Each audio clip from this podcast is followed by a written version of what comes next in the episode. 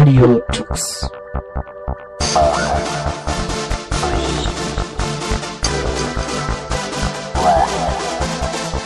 The German Linux Radio, the German Linux Radio.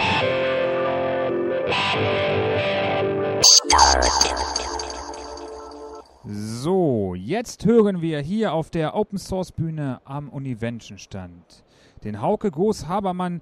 Ist, er ist Entwickler vom M23 Softwareverteilungssystem und bietet Dienstleistungen rund darum an. Äh, ja, hallo erstmal. Äh, vielen Dank, dass so viele gekommen sind. Also, wie gesagt, ich mache Softwareverteilung mit dem M23-System. Das habe ich überwiegend 99,9% selbst entwickelt. Und jetzt äh, einen kurzen Überblick, um ähm, alle mal so ein bisschen zu erschlagen, worum es da eigentlich geht. Also es geht erstmal grundlegend um die Installation von Betriebssystemen. In diesem Fall Debian, Ubuntu, Xubuntu, Kubuntu in verschiedenen Versionen und Linux Mint. Das sind die Distributionen. Und neu kommt hinzu die Installation von quasi beliebigen Distributionen, Linux-Distributionen. Darauf gehe ich nachher noch ein bisschen ein, denn Installation und Deinstallation von Software ist nachher im laufenden Betrieb auch noch möglich. Aktualisierung ist auch ein wichtiges Thema, damit kann man die Rechner aktualisieren. Äh, wenn man jetzt mehrere Rechner hat und denen immer wieder dasselbe äh, zuweisen möchte, quasi für Bürorechner gibt es quasi eine Zusammenstellung mit äh, OpenOffice und sonst irgendwas, dann kann man eine Zusammenstellung bilden und das einfach den Rechner zuweisen. Integration ist auch ein Problem, wenn ich jetzt schon Rechner habe und die in Zukunft einfacher managen möchte, kann ich bestehende Debian und Ubuntu-Systeme in M23 integrieren und nachher so administrieren, als ob es normale Rechner wären. Auch für viele Rechner sind die Gruppenfunktionen sinnvoll. Ich kann einfach mehrere Rechner in eine Gruppe stecken und denen Installation, Deinstallation und Aktualisierungsaufträge zuweisen. Masseninstallation, wenn ich richtig viele Rechner am Anfang installieren möchte, ist dafür auch gut.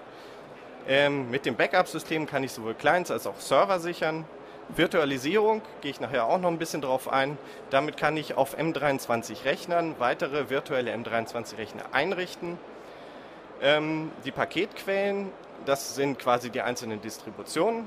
Ich kann auch direkt über M23 Skripte und Pakete erstellen und es gibt eine, einen Satz von Entwicklerwerkzeugen, mit denen ich M23 modifizieren und aktualisieren kann. Aber das eben einfach bloß als Überblick äh, dass noch ein bisschen mehr dahinter steckt, als das, was ich jetzt innerhalb der kurzen Zeit überhaupt zeigen kann. Also, äh, normalerweise habe ich einfach einen Rechner, der muss mit irgendwas bestückt werden, damit er überhaupt einen Sinn ergibt. Wenn ich jetzt ähm, einen leeren Rechner habe, möchte ich ein Betriebssystem darauf installieren.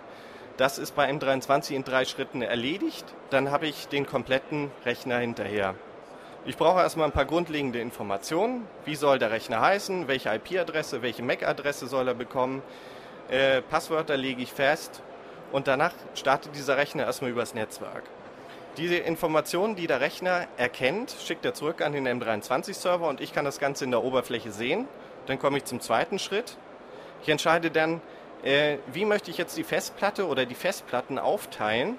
Wo soll das Betriebssystem hin? wie viel Swap möchte ich haben, möchte ich zusätzliche Partitionen einrichten. Das geht relativ einfach. Äh, mit dem neuen interaktiven äh, Programm ist das auch ganz einfach zu machen. Dann wähle ich mir aus, welche Distribution hätte ich denn gerne. Äh, zur Auswahl stehen im Moment Debian und Ubuntu und Linux Mint und dann kann ich noch entscheiden, welche Oberfläche hätte ich denn ganz gerne dafür. KDE halt eben als Standardoberfläche, GNOME, Xface oder eben auch ohne ohne bedeutet, dass ich einen Server haben möchte. Der kommt also ohne grafische Oberfläche aus. Darauf läuft vielleicht ein Apache, ein Webserver, MySQL-Datenbank, wenn es ein Datenbankserver sein soll oder irgendwas anderes. Optional kann ich jetzt auch schon eine Liste von Paketen mit installieren. Dann läuft das Ganze durch, je nachdem wie schnell äh, die, die Hardware ist und, die, und der Netzzugang ist der Rechner innerhalb von 20 Minuten installiert. Und dann komme ich quasi schon zu dem normalen Teil. Wenn der Rechner schon grundlegend installiert ist, dann kann ich den auch weiter administrieren. Die grundlegenden Funktionen sind Installation, Deinstallation weiterer Pakete. Dabei kann ich auf den ganzen Paketumfang der Distribution zugreifen.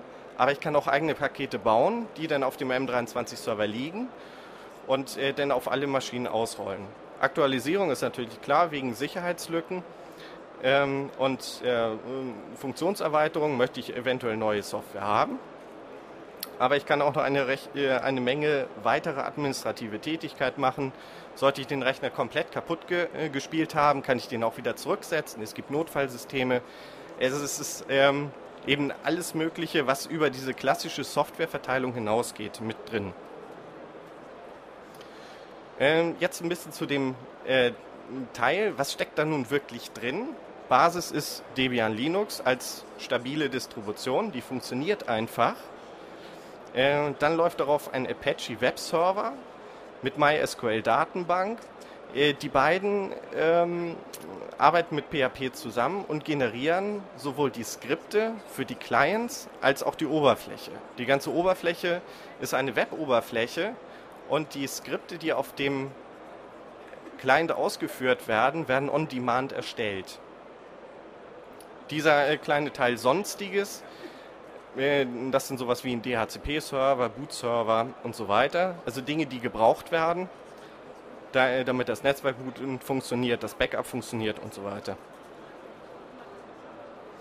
Ein neuerer Teil ist die Virtualisierung. Ich kann auf jedem M23 Client also eine Maschine, die ich bereits mit M23 installiert habe, wieder weitere virtuelle M23 Clients installieren.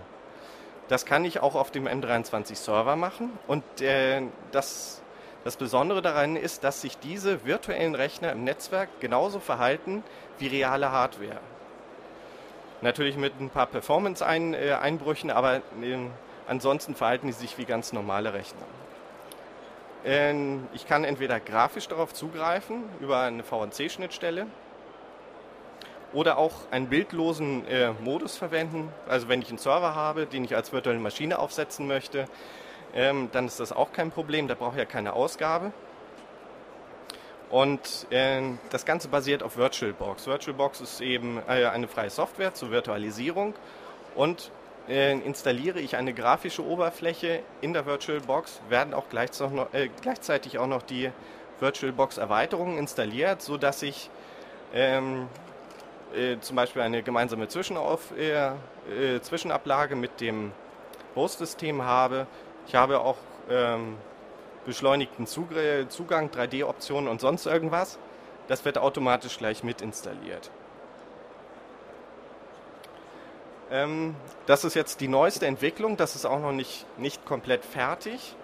Äh, auf der äh, Webseite gibt es auch schon ein ISO dazu, ähm, zu dieser Erweiterung, die heißt Half Sister, weil damit Distributionen unterstützt werden, die eigentlich nicht unterstützt werden. Ähm, das Ganze funktioniert so, dass die Distribution, die unterstützt werden soll, ähm, als minimales als minimale Installation komprimiert wird und dieses Installationsimage wird einfach auf den neuen Rechner drauf kopiert und dort entpackt.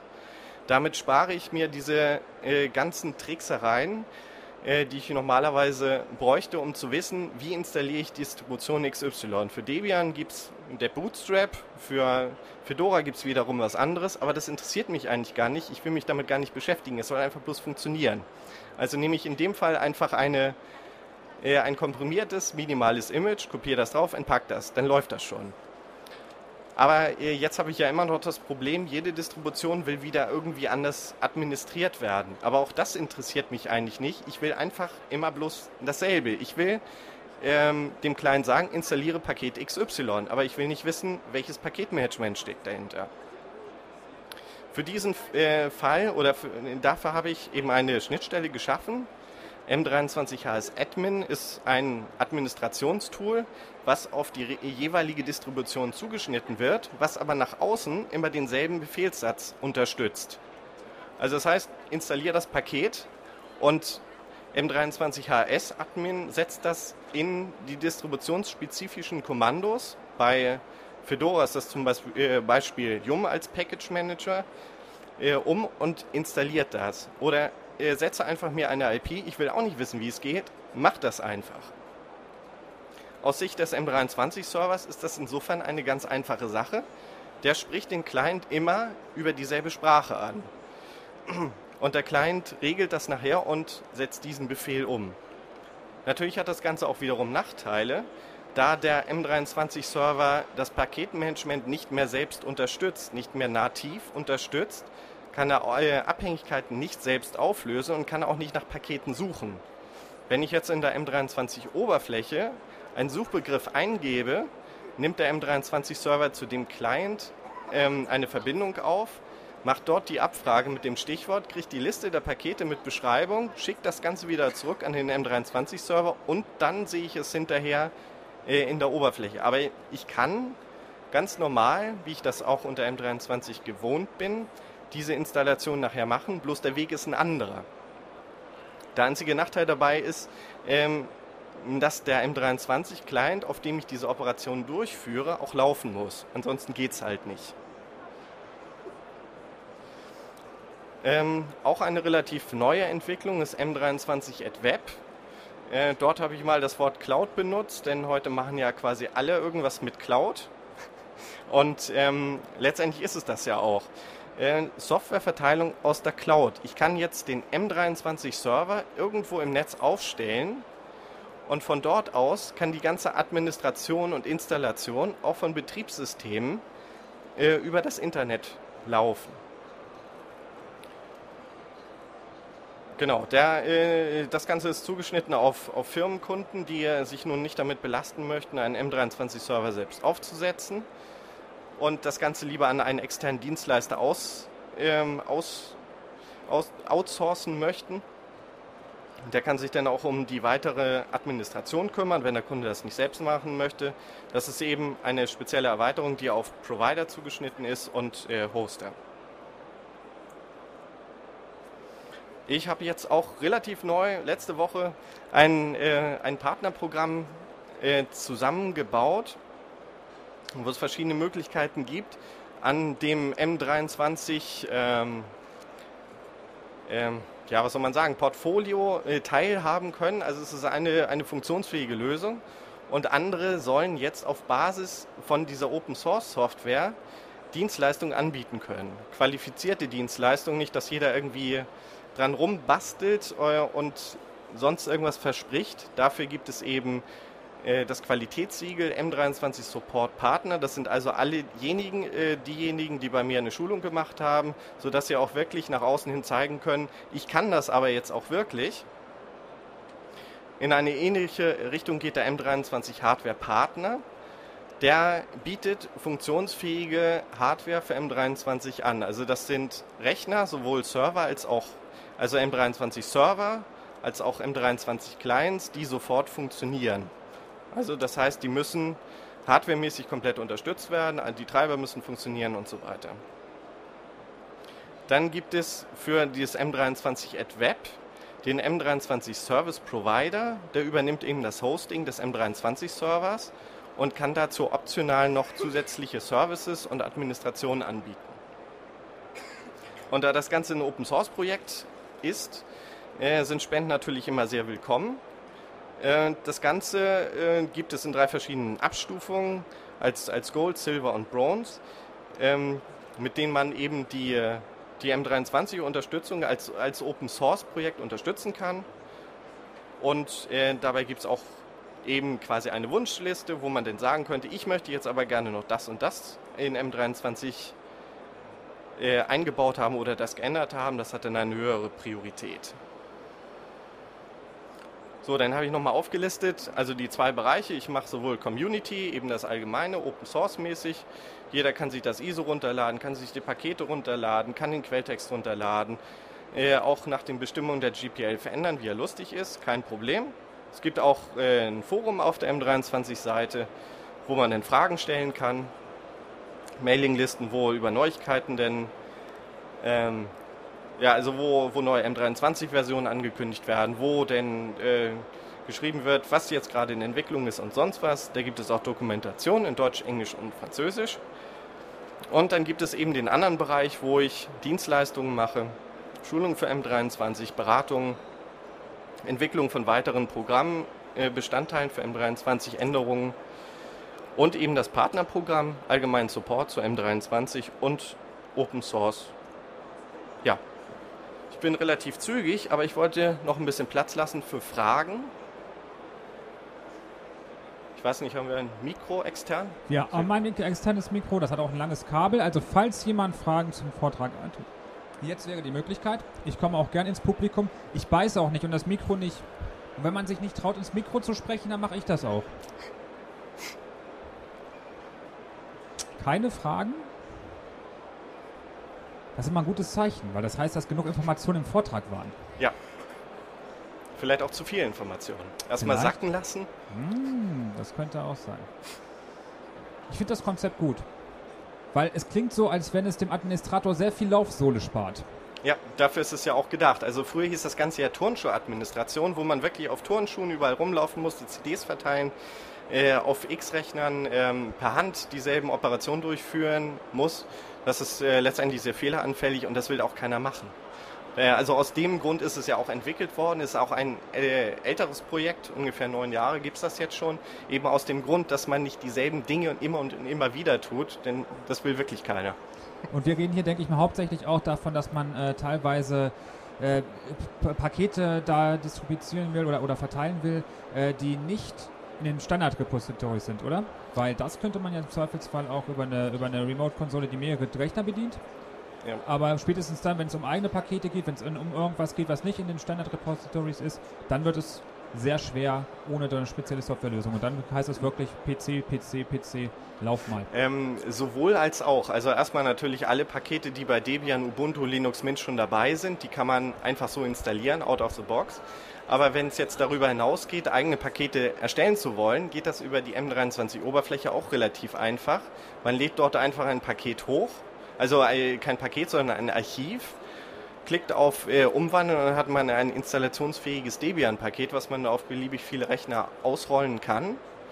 In äh, eine ähnliche Richtung geht der M23 Script Editor, der ist ebenfalls in der Oberfläche integriert und dort kann ich dann beliebige Operationen ähm, mittels PHP und dem äh, und, und Bash nachher bauen, sodass ich äh, die, die Aufträge auf beliebig vielen Rechnern auch durchführen kann.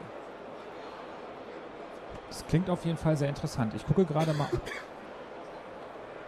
Äh, ich habe hier noch eine Anfrage aus dem Chat und zwar von James131, der fragt, äh, kurze Zwischenfrage, ist das auch anständig gesichert? Sprich, äh, diese Kommunikation unter den Clients, wie funktioniert die? Ist, die, ist Äh, die, vor- die Kommunikation und, äh, zwischen Client und Server ist SSL verschlüsselt. Und ähm, also das ist die Standardkommunikation zwischen ja, Client und Server. Das da liegt eine Apache mit SSL-Verschlüsselung. Das sind einmal die Steuerbefehle. Äh, Pakete selbst ähm, ja, aus, aus dem Netz. Ähm, also da besteht keine, keine Verschlüsselung, aber durch die Sicherungsmaßnahmen, die es bei Debian sowieso schon gibt, bei Debian-Paketen, äh, signierte ähm, Paketlisten ist auch sichergestellt, dass die Pakete nicht modifiziert wurden. Und ähm, wenn jetzt der äh, Client schon läuft und er bekommt vom Server einen neuen Auftrag, wird per ähm, SSH eben der Client angestoßen, diesen Auftrag auszuführen. Also das ist auch, auch verschlüsselt. Dann hoffe ich, dass, dass wir damit äh, James Frage im Chat beantworten konnten. Ich finde die Idee gut. Gut.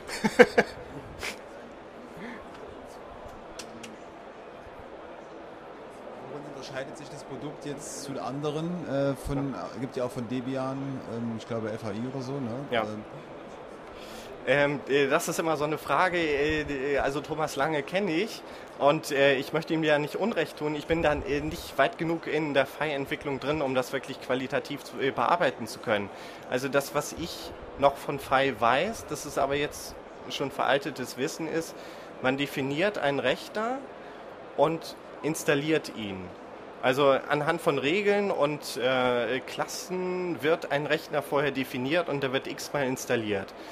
Ähm, das mache ich zum Teil auch, aber äh, ich habe eine Web-Oberfläche, ich habe Virtualisierung dazu, ich habe äh, spezielle ähm, Werkzeuge, um Skripte zu bauen, um Pakete zu entwickeln, ich habe einen eigenen Paketpool, ähm, ich habe Entwicklerwerkzeuge, ähm, ich habe diese Softwareverteilung übers Netz, also es ist ähm, ja, also ich kann das eben schlecht beantworten, wo jetzt die Unterschiede zu FI sind. Also ich kann jetzt bloß aufzählen, das, was ich mache. Und äh, ich kann auch mir vorher einen Client definieren und den auf x-beliebig viele ausrollen. Das kann ich auch. Aber äh, normalerweise mache ich das Ganze eher interaktiv mit diesen drei Schritten. Ich äh, lasse den Rechner über das Netzwerk starten, dann bekomme ich die Hardware-Informationen zurück, kann mir die angucken, äh, partitioniere diesen Rechner halt und sage dann individuell, was soll dort drauf. Also ich definiere nicht vorher erstmal x-beliebig viele Rechner, die dann anhand von einer Klasse identifiziert und dann installiert werden. Also ich kann das entweder äh, relativ grob machen für eine große Menge oder ich kann auch wirklich sagen, der Rechner soll so, der soll nun direkt so. Ähm, James hat nochmal nachgefragt. Ich werfe das mal einfach so im Raum, weil das ist mir schon wieder ein Buzzword zu viel in dem Satz. Das verstehe ich schon wieder nicht. Äh, er hat geschrieben, äh, es ging mir zum Beispiel darum, dass ich wirklich über Web als Beispiel mein Client komplett rebuilden kann. Ja, also äh, quasi dieses, was ähm, so schön Disaster Recovery heißt. Ich weiß nicht, meint er das? Ja, das könnte ich mir vorstellen. Äh, also das gibt es auch, das ist quasi ein Klick in der Oberfläche, stellen wir den Rechner so, äh, so wieder her, wie er war. Das gibt es. Damit sollte man natürlich vorsichtig sein. Wenn jetzt der Benutzer so blöd war und seine Daten lokal gespeichert hat, sind die damit auch weg. Es sei denn, sie werden über das integrierte Backup gesichert oder äh, man kann auch einen NFS-Server dazwischen klemmen, auf dem die ganzen Benutzerdaten äh, gesichert werden. Aber äh, dann, nach, nach dem, diesem Recovery, dieser Wiederherstellung, ist der Rechner halt wieder so da, wie er vorher mit M23 aufgesetzt wurde. Das heißt, M23 merkt sich, was für Pakete dort ges gespeichert waren, Ja. übernimmt das komplette Paketmanagement im Prinzip und kann diesen Zustand jederzeit auch wiederherstellen. Ja, genau. Aber wenn ich jetzt äh, per Hand irgendwelche Änderungen durchführe, die gehen dabei verloren. Also wenn ich das an der M23 vorbei mache, dann ist der Teil nachher weg. Gut, das ist aber bei jedem Paketmanagement Ja, so. gut, ja. Also wenn ich ähm, unter Debian mit äh, direkt mit dem DPKG äh, dieses Paket an apt vorbei installiere, dann Nee, ich glaube, das kann es inzwischen. Aber nee, das, nee, das, das, das funktioniert. Ja, okay. Frü früher ging es nicht. Ähm, Aber wenn ich jetzt in ETC irgendwas edi äh, editieren sollte, äh, per Hand, das fällt nachher unter den Tisch. Das muss ich halt, da- oder vielmehr der Administrator muss das dann per Hand sichern, wenn es wirklich wichtig ist. Okay. Weitere Fragen aus dem Publikum?